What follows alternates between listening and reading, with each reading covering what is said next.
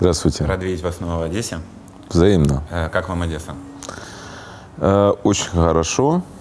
Дороги стали лучше, только очень темная. Вечером очень темно. А мы экономим все. Напрасно. Подняли тарифы. Все города не экономят, поэтому я бы не экономил. Э, У вашей жены недавно был день рождения. Э, Что подарили, как отмечали? А отмечали в очень узком кругу, потому что а, коронавирус. А что подарил, э, ну, это пусть останется нашим маленьким секретом. Э, Вы закончили Киевский инженерно-строительный институт и сказали, что это было пять лет мучений, потому что вы понимали, что это не ваше дело. А когда вы поняли, что хотите заниматься именно журналистикой? На втором курсе мне было 16 лет, и я понял, что мне нужно заниматься журналистикой, и написал свою первую статью, отправил ее в Ворошиловград. Сейчас это Луганск. Там ее опубликовали в 16 лет. А почему именно журналистикой решили?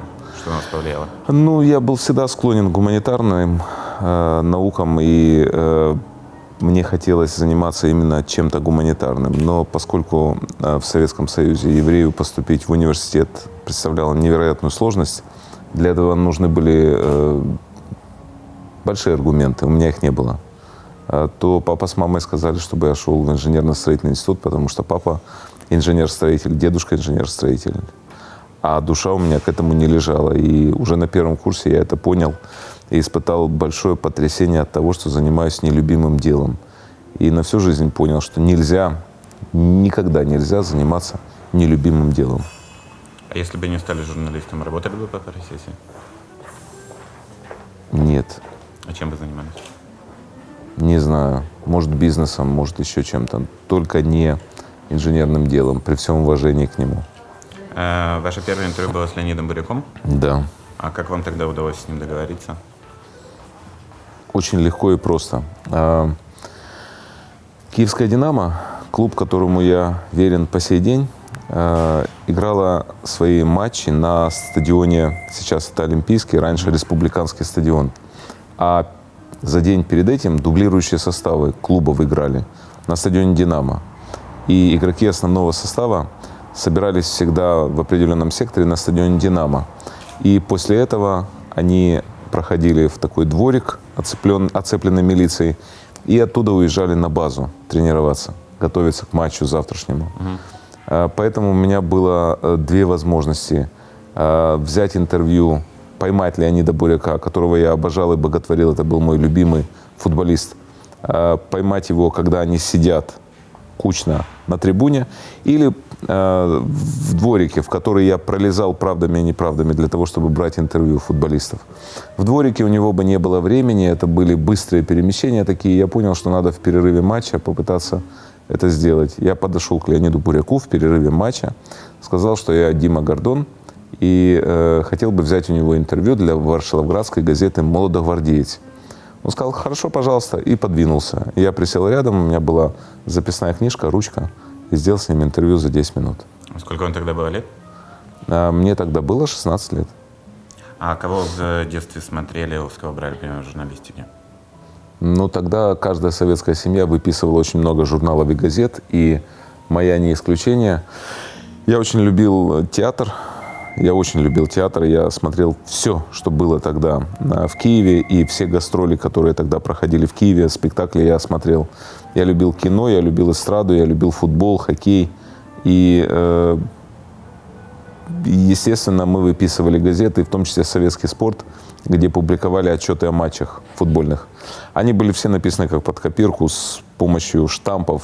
Мяч вонзился в сетку, ворот, э, там э, Опасный момент. Э, Да, ну, там были штампы, и я точно такие же начал писать отчеты, и бабушка дала мне деньги, э, на которые нашла машинистку, и машинистка перепечатывала эти мои отчеты. Я так посмотрел, я их начал править, уже я посмотрел, я вошел во вкус. Я сидел на стадионе и писал отчеты, как в советском спорте. А Я их показал родителям, папе, папа сказал, ну, а что тут такого, ничего нет. Но я понял, что я все равно э, буду этим заниматься, и а, Любимые журналисты у меня, конечно, были. А, но Леонид Филатов в футболе, я его сборники интервью читал. Но это не были великие журналисты, на которых стоило бы равняться. Я искал свое сам, я нащупывал свое. А после того, как опубликовали ваше первое... Леонид Филатов, я сказал Лев Филатов. Э, После того, как опубликовали ваше первое интервью, что почувствовали? Я охренел, честно говоря. Я понял, что я увидел Дмитрий Гордон, у меня газета это есть. У меня все газеты, в которых выходили мои интервью, есть. Я увидел Дмитрий Гордон. Я понял, что я сделал это. А дальше мне надо делать это уже в Киеве и в Москве. И я это начал делать в Киеве и в Москве. А Вы также брали интервью у Виктора Цоя. Да. Каким он запомнился человеком? Очень смурным, малоразговорчивым, одиноким. А, Он не давал интервью, но поскольку мы были той концертной организацией, которая его пригласила в Киев, Киев концерт, и э, поскольку директор Киев концерта Николай Николаевич Гребинок, мой близкий друг, дружил с Юрием Эйзеншписом, который недавно пришел из тюрьмы и продюсировал Цоя, а, я попросил Николая Николаевича, он договорился с Эйзеншписом. Цой не хотел давать никаких интервью, но Эйзеншпис ему сказал, ну надо. И меня запустили с фотокорреспондентом Феликсом Розенштейном туда, к ним в гримерку. Они сидели все вместе, вся группа кино сидела. А Цой сидел, у него, э, как сейчас помню, вот так вот была нога на столе. Мы записали это интервью, оно было небольшое, но какое было. У меня на памяти об этом интервью осталась фотография. У вас э, одним из первых в стране появился YouTube-канал? Вы один из... Не, не одним из первых, но, но появился. А у кого был раньше? Ну, кого-то был наверняка. Я в YouTube зашел в 2011 году. Мгм. А почему решили уйти в YouTube? Э, Потому что э, я понимал, что будущее за Ютубом. Э, телеканалы уходили в прошлое, и они уходят в прошлое. Уходили в прошлое газеты, они уже ушли, я считаю. А еще лет пять и не будет телеканалов. Мое такое мнение. Э, Сколько человек работает над вашей программой? Раз, два, три, четыре, пять, шесть, семь.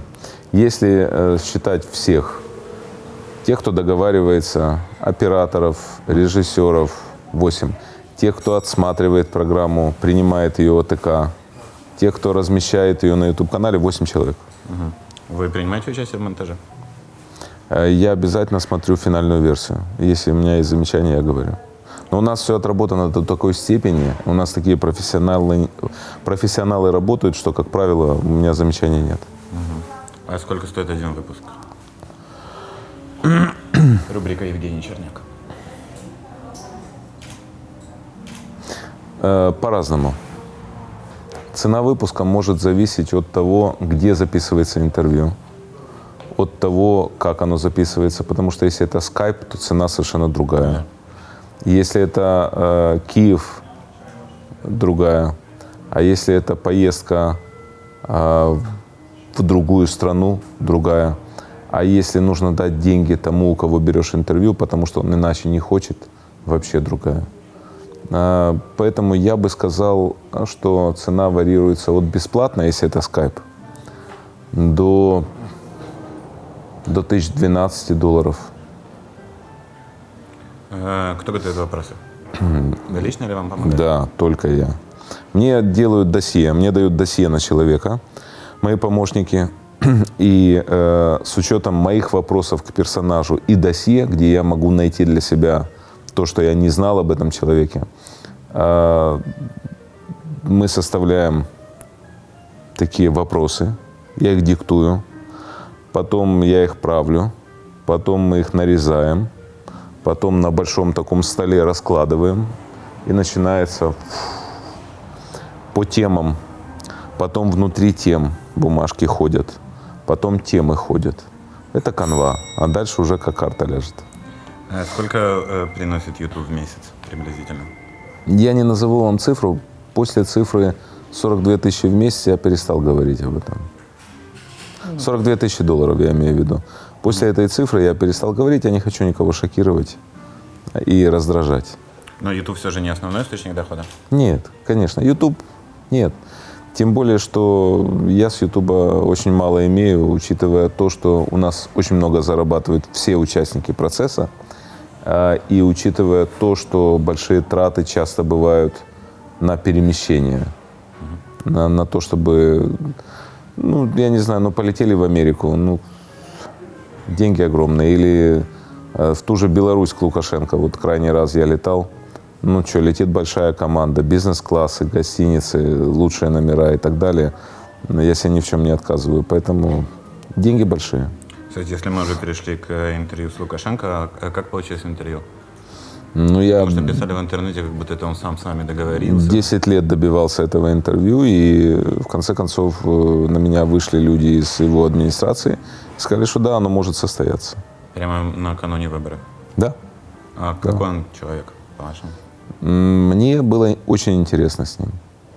Я могу сейчас э, начать рассказывать, что он кровопийца и негодяй, но я еще раз хочу сказать, он очень обаятельный человек, интересный.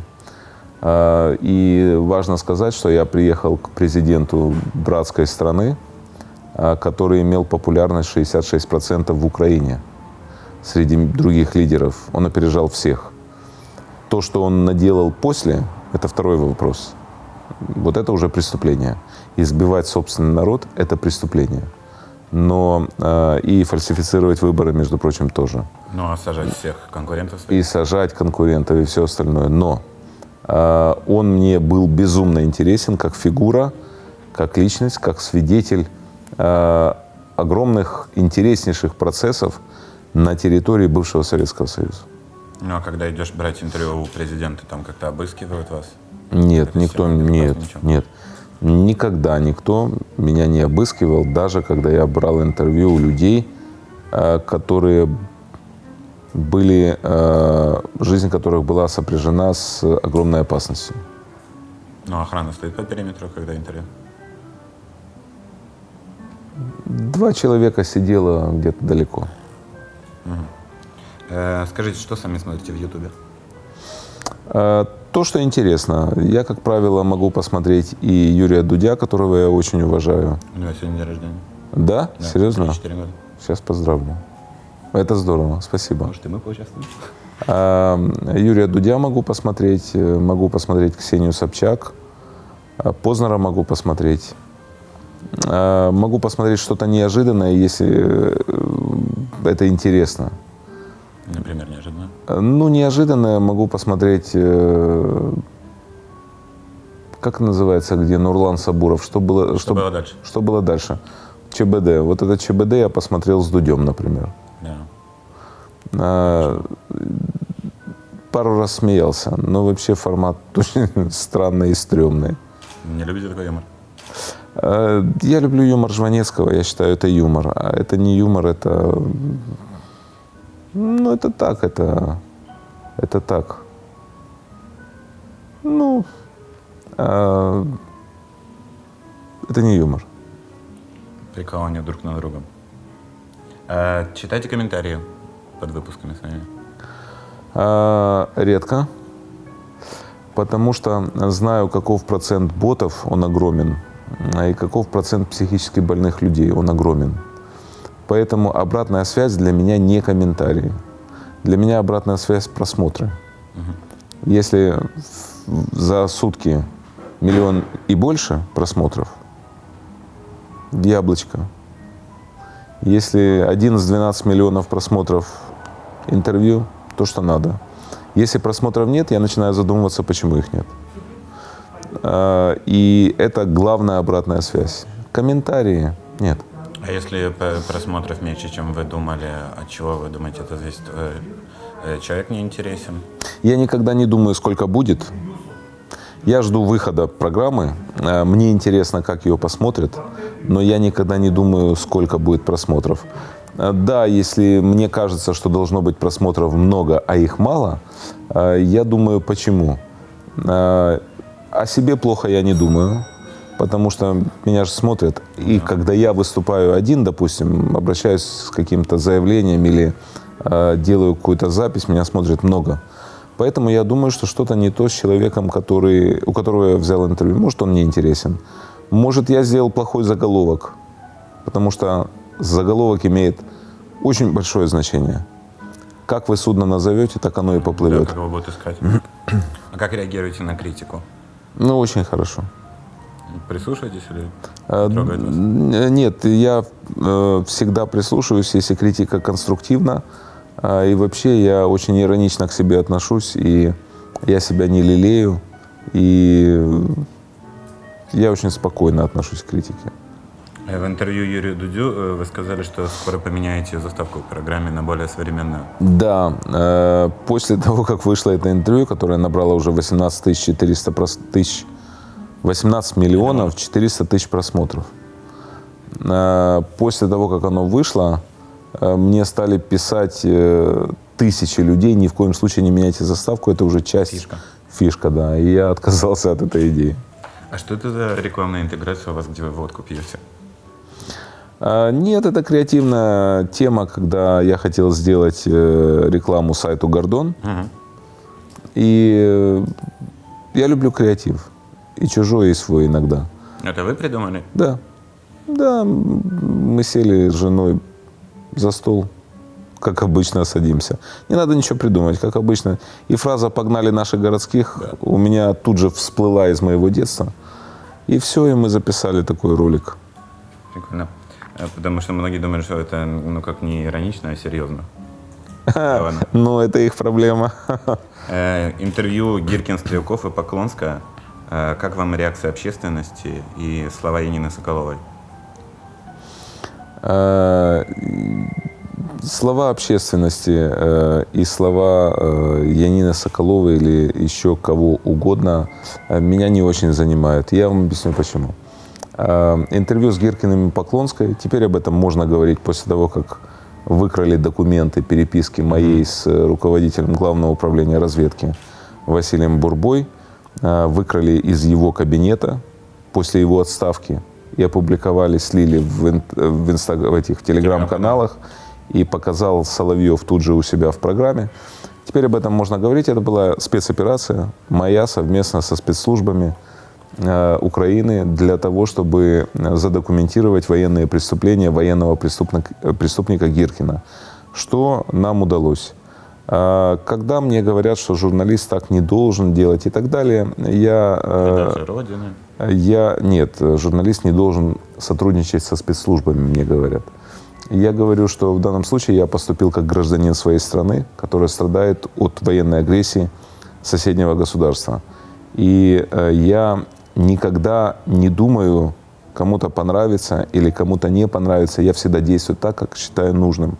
И я сделал свой выбор, и я сделал эти интервью.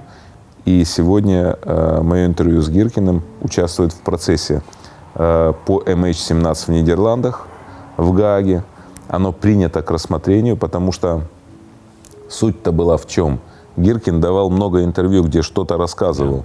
Но это не может э, работать в процессе по законам Нидерландов, потому что нет исходных данных и не задокументировано все как положено.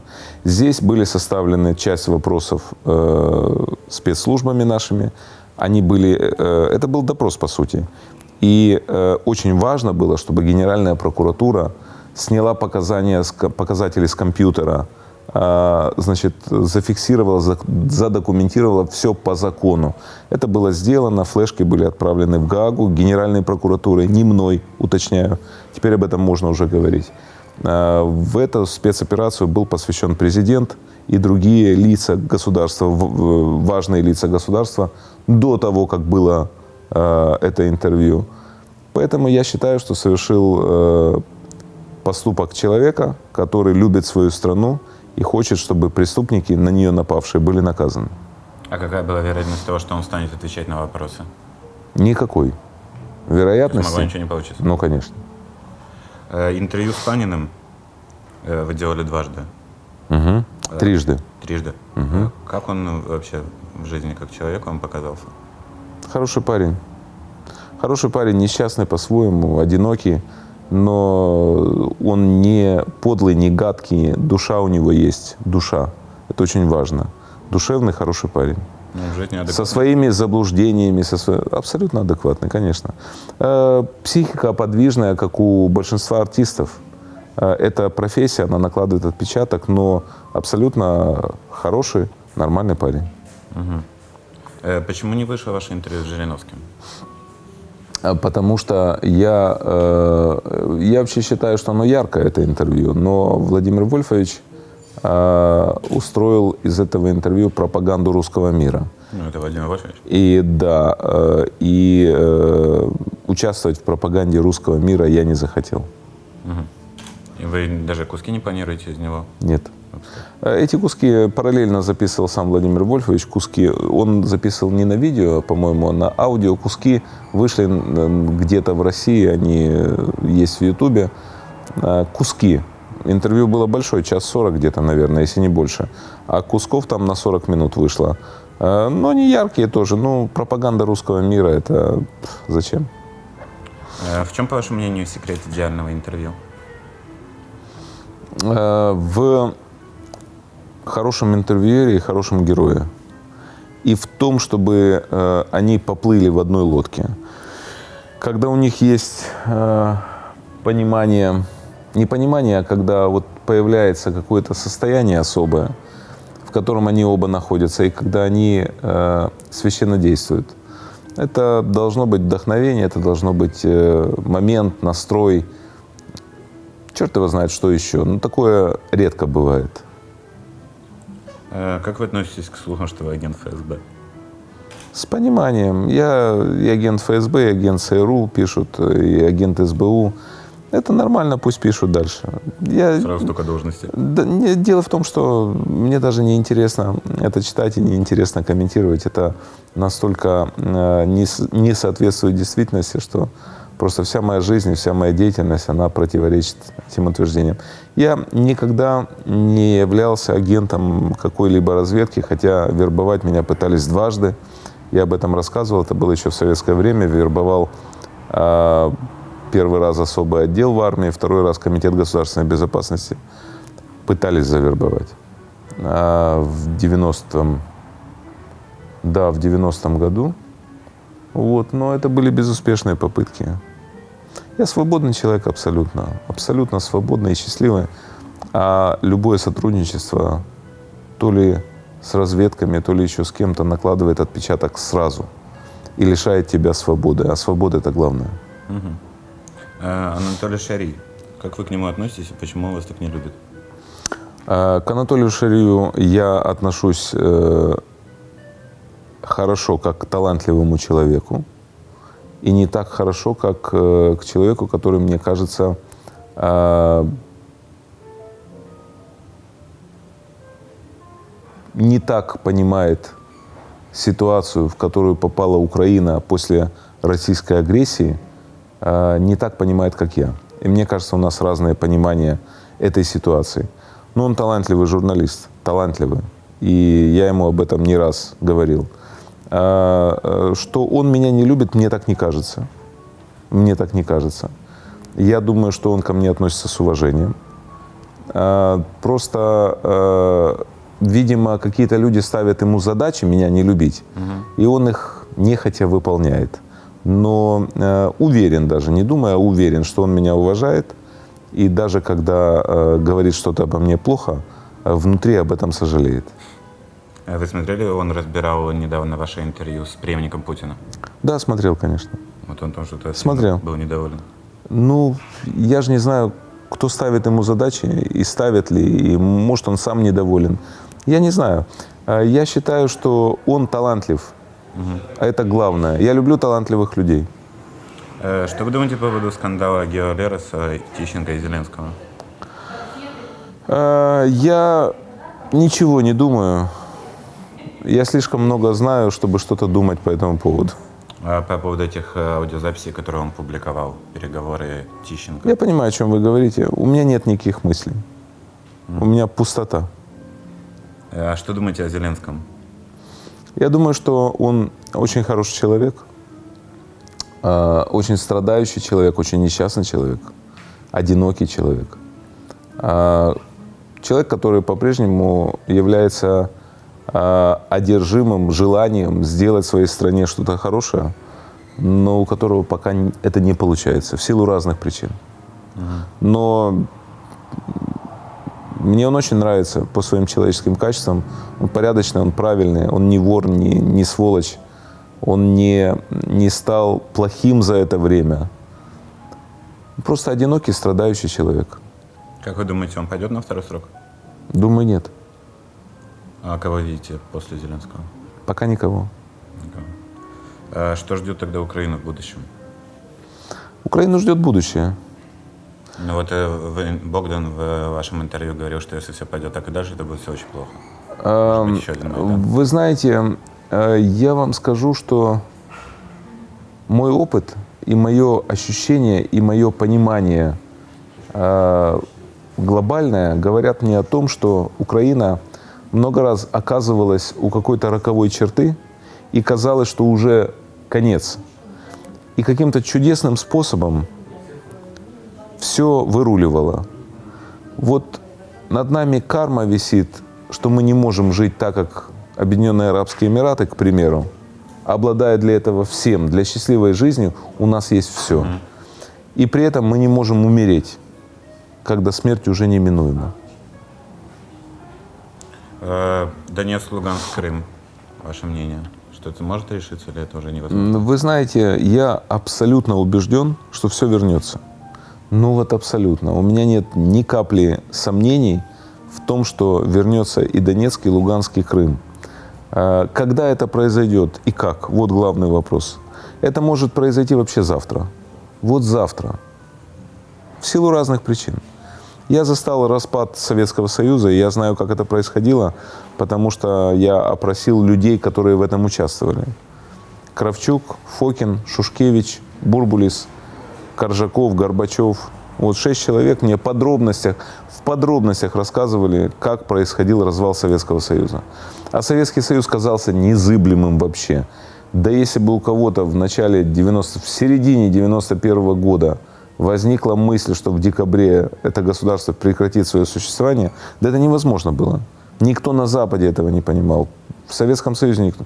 Это монстр такой, но он оказался колоссом на глиняных ногах и развалился за день, и никто не вышел его защищать. Поэтому та же самая судьба может постигнуть Россию.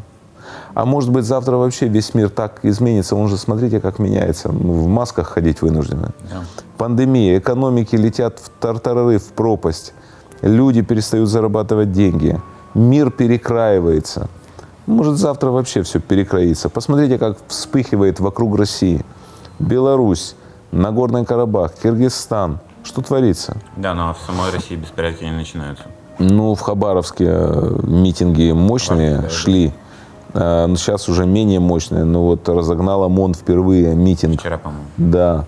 Э, Центробежные силы идут, и э, силы э, есть, и идут процессы, которые могут привести к краху России. Э, Россия как государство э, несостоятельна, потому что это, э, э, я перефразирую президента Рейгана, президента США, великого, я считаю, президента, который, это мне рассказывал Шеварднадзе, когда первый раз встречался с Шеварднадзе, он сказал, вы представитель империи зла. Э, Советский Союз был империей зла, а Россия – это империя зла, это не империя добра. Она сеет вокруг себя зло. Поэтому развал ее, я уверен в этом, будет, причем на наших глазах. Э, Как вам Олег Филимонов как кандидат в мэры Одессы? Олег Филимонов очень хороший человек. Э, Как кандидат в мэры Одессы, ну, я считаю, что у него нет шансов, к сожалению, наверное. У него нет шансов, его бросили на амбразуру, он пошел туда. Но, но при всем уважении к нему и при всей любви к Владимиру Зеленскому невозможно, к сожалению, выиграть у Труханова сегодня.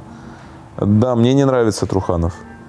Я считаю его русским сепаратистом. Это мое мнение. И я бы не хотел, чтобы он был мэром Одессы. Но за него голосуют. Что с этим можно сделать? А кого видите мэром Киева? А, Я думаю, что Виталий Кличко выиграет эти выборы, потому что за него голосуют. То есть Тищенко ничего не светит? А Тищенко не участвует. Он не участвует? Нет. А. Э, Вы говорили, что готовы заплатить за интервью с Путиным 50 тысяч долларов. Да, может, уже и 100 скоро скажу. Вы думаете, это вообще реально сделать? Я думаю, что ничего нереального нет в принципе. Я думаю, что иногда сходятся так а, звезды, что все получается. Я не верю в нереальность, я верю в реальность. Но он, по-моему, дает только такие договорниковые интервью. Ну, все же может измениться. Надеемся. Э, отравление Навального. Э, Вы смотрели интервью Дудя сейчас с Навальным? Да, смотрел. А что вы думаете по этому поводу? Ничего, я думаю, что Навальный высказал свою точку зрения, и это интересно было, безусловно. Я с интересом посмотрел это интервью Юрия. А, И я думаю, что, наверное, так и было. Но я не следователь, не судья, я не могу э, говорить о том, чего не знаю. Есть такое украинское слово «достеменно». Это трудно перевод- переводится, но смысл вы понимаете. Мгм. Просто Ксения Собчак выдвигала версию, что, возможно, это не лично Путин приказал его отравить, а кто-то, кто хотел перед ним выслужиться. Сделать ему такой Вы знаете, точно такое же говорили об убийстве Бориса Немцова, которого мне очень жаль по сей день.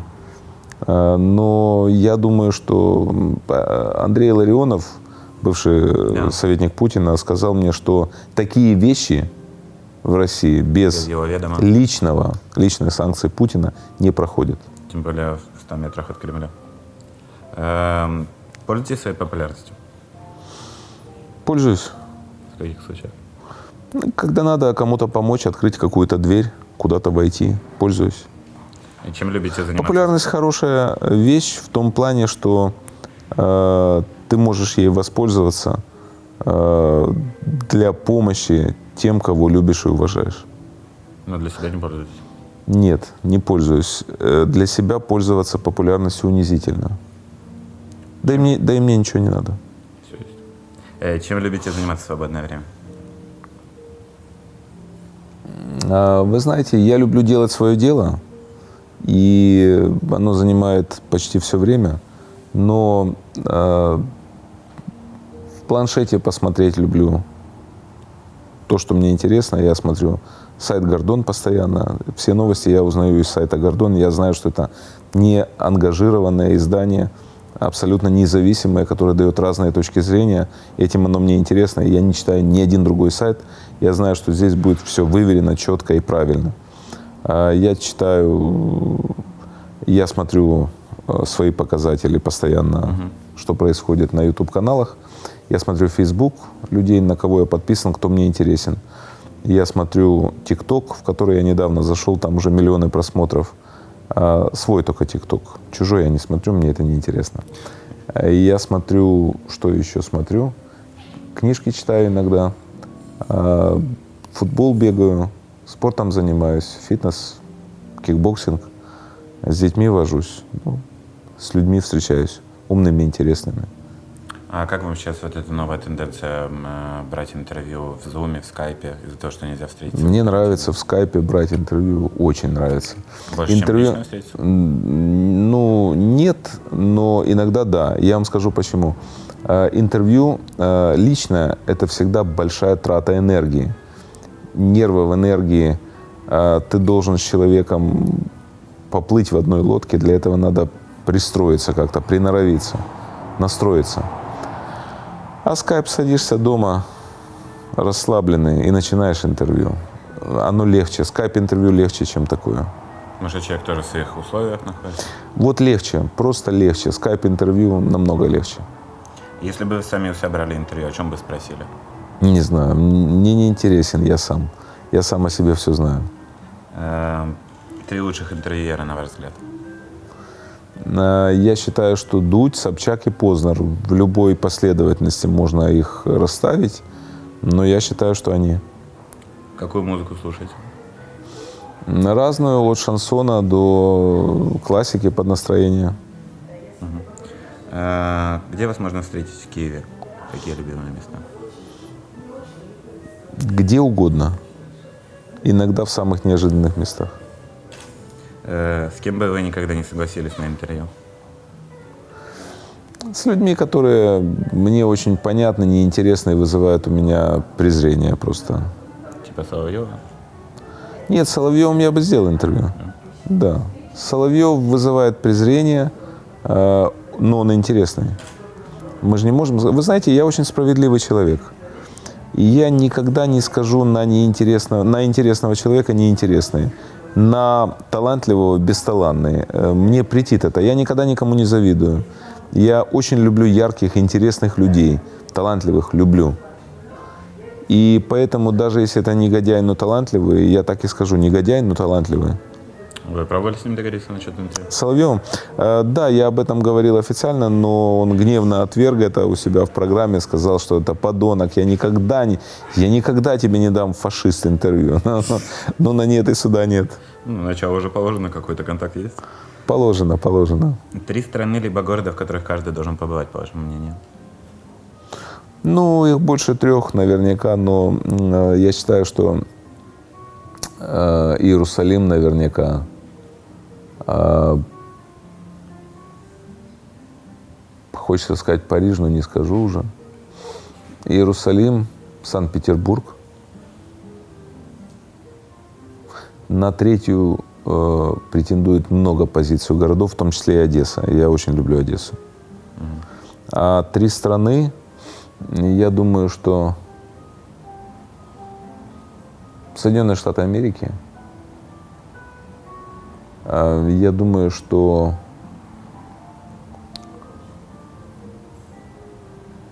Швейцария. Третья тоже претендентов много. А почему Париж так отвергли? А, вы знаете, я вот был на парижской встрече президента в нормандском формате. А, Это когда Зеленский был? Да. Мне очень не понравились огромные пробки. Не понравилось то, что французы уже скоро будут в меньшинстве. Э, Вы болельщик «Динамо Киев». Э, Как вам назначение Мирча Луческу? Ну, мне нравится не так назначение Мирча Луческу, как результаты, Поменялась игра которые команды. команда показывает под его руководством. Да. А жеребьевка Лиги Чемпионов, вы думаете, есть шансы выйти из группы Шансы всегда есть. против Барселоны? Надо их ловить. Шансы есть вообще всегда. Вот я считаю, что шансы всегда есть. Везде, вот вы меня спросили про интервью с Путиным, есть шансы. Все есть шансы. А Я человек, который привык с детских лет рушить стереотипы. Если мне говорят, не ломись в закрытые двери, я буду ломиться обязательно. Ломиться буду. Откроется, победил. Не откроется, скажу себе, ну я же предпринял попытку. Тогда будем болеть за «Динамо». Но мы всегда болеем за «Динамо», даже когда оно в плохом состоянии. Э, Вы любите кино? Э, Что из последнего посмотрели? А, Я посмотрел, а, вы знаете, ну, сейчас же в кино не, не выбираемся. Ну да. Сериал, а, я сейчас вспомню его название, российский сериал, мне он очень понравился. Очень понравился. Чики, э, Чики, по-моему. Нет, нет, ему уже немножко лет. Вспомню, скажу. Мгм. А какие книги читаете? Вы говорили, сейчас читаете книги. Сейчас вот в данный момент читаю э, мемуары Елены Кореневой, актрисы. Мгм. Хорошая, интересная. Э, У вас 21 октября будет день рождения. Как планируете отмечать? Ну, никак, сейчас же отмечать нельзя. Обычно день рождения долгие годы отмечаю э, большой такой компании, человек 200-250, э, в лучших ресторанах Киева. Э, съезжаются самые уважаемые, самые интересные люди и друзья мои, и это всегда очень интересно. Э, Много актеров приезжает, знаменитостей, они поют, они импровизируют. э, Много тостов необычных звучит. Собираются люди, которые в обычной жизни никогда не могут встретиться друг с другом, потому что ненавидят друг друга так, что просто зашкаливает ненависть. Но у меня на дне рождения они сидят за соседними столами, и такого дискомфорта не испытывают. О чем мечтаете? Ни о чем. Все, о чем я мечтал и не мечтал, уже сбылось. Ха-ха. Мечт не осталось. А лучший совет, который вам когда-либо давали? Мне давали много советов, и я их слышу. Я всегда слышу советы.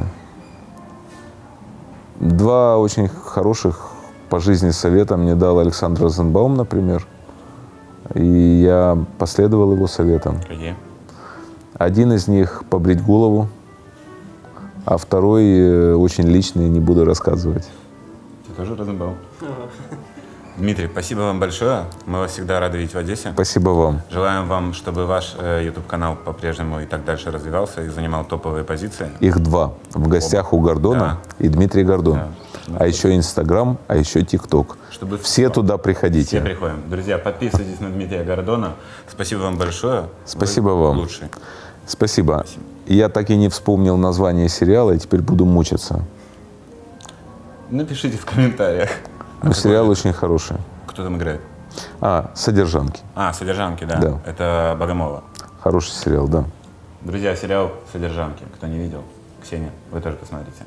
Спасибо Это вам к. Собчак обращение? Ну да. А. Она всегда нас смотрит. Она там и играла. Да. Ну пусть посмотрите, что сыграла. Спасибо. Спасибо.